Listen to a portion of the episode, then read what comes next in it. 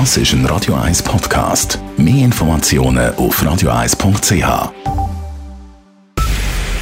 Es ist 9 Uhr. Radio 1, der Tag in 3 Minuten.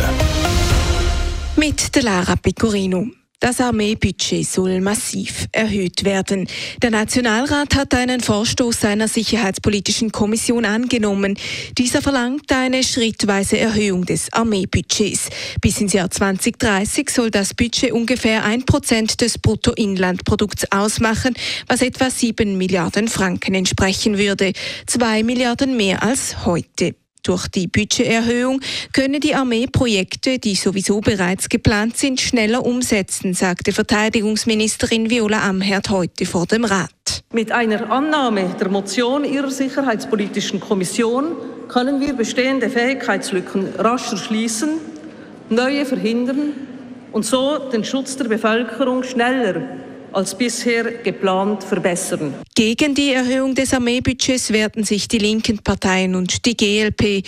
Sie kritisieren eine Verknüpfung des Budgets mit dem BIP. Außerdem müsste zuerst genau geklärt werden, wofür das Geld ausgegeben werden soll. Als nächstes geht das Geschäft in den Ständerat. Russland feierte heute den Sieg über Nazi-Deutschland im Zweiten Weltkrieg. Kreml-Chef Wladimir Putin nutzte den Tag auch, um den Militäreinsatz in der Ukraine zu verteidigen. Er warf dem Westen erneut vor, eine Invasion in Russland und auf der Halbinsel Krim vorbereitet zu haben. Während der Feierlichkeiten setzte Russland seine Angriffe auf die Ukraine fort. Wegen eines Raketenangriffs musste sich etwa EU-Ratspräsident Charles Michel während eines Besuchs in der Hafenstadt Odessa in Sicherheit bringen. Die Stadt Zürich ist gemäß einer Umfrage von ProVelo die Velo-unfreundlichste Stadt der Schweiz. ProVelo hat die Velofahrerinnen und Velofahrer im ganzen Land zu ihren Erlebnissen befragt. Insgesamt 46 Orte wurden dabei bewertet. Mit der Note 3,4 erhält die Stadt Zürich ein schlechtes Zeugnis.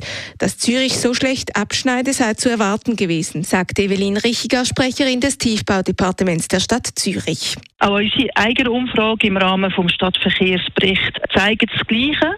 Man muss aber auch sagen, dass die Veloinfrastruktur in Zürich in den letzten Jahren messbar besser geworden ist. Die Infrastruktur hat sich nicht verschlechtert. Das ist vielleicht eher die Ungeduld ist gewachsen. Und das können wir auch verstehen. Wir sind jetzt aber dran, in der ganzen Stadt das Netz von Velovorzugsrouten umzusetzen. Und das wird sicher einen Quantensprung bringen. Gut abgeschnitten in der Umfrage haben Uster und Winterthur. Winterthur ist zum fünften Mal in Folge die velofreundlichste Großstadt der Schweiz. Im Knies Kinderzoo in Rapperswil ist ein Elefantenbaby zur Welt gekommen. Das Elefantenbaby wog bei seiner Geburt am Samstag 140 Kilogramm und ist wohl auf, wie der Zoo mitteilt. Nach einem Namen werde noch gesucht. Es ist bereits das zweite Kalb der asiatischen Elefantenkuh Sandri. Das Muttertier wird zusammen mit den beiden Kälbern derzeit noch separat betreut. Mit der Geburt leistet der Zoo auch einen Beitrag an den Erhalt der stark gefährdeten Tierart. Radio 1 Wetter.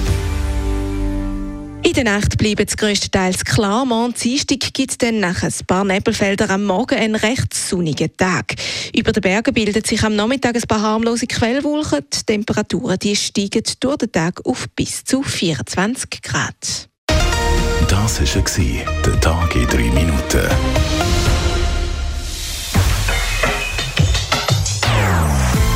Non-Stop-Musik auf Radio 1. Bei uns klingt Musik einfach besser. Non-Stop. Radio 1.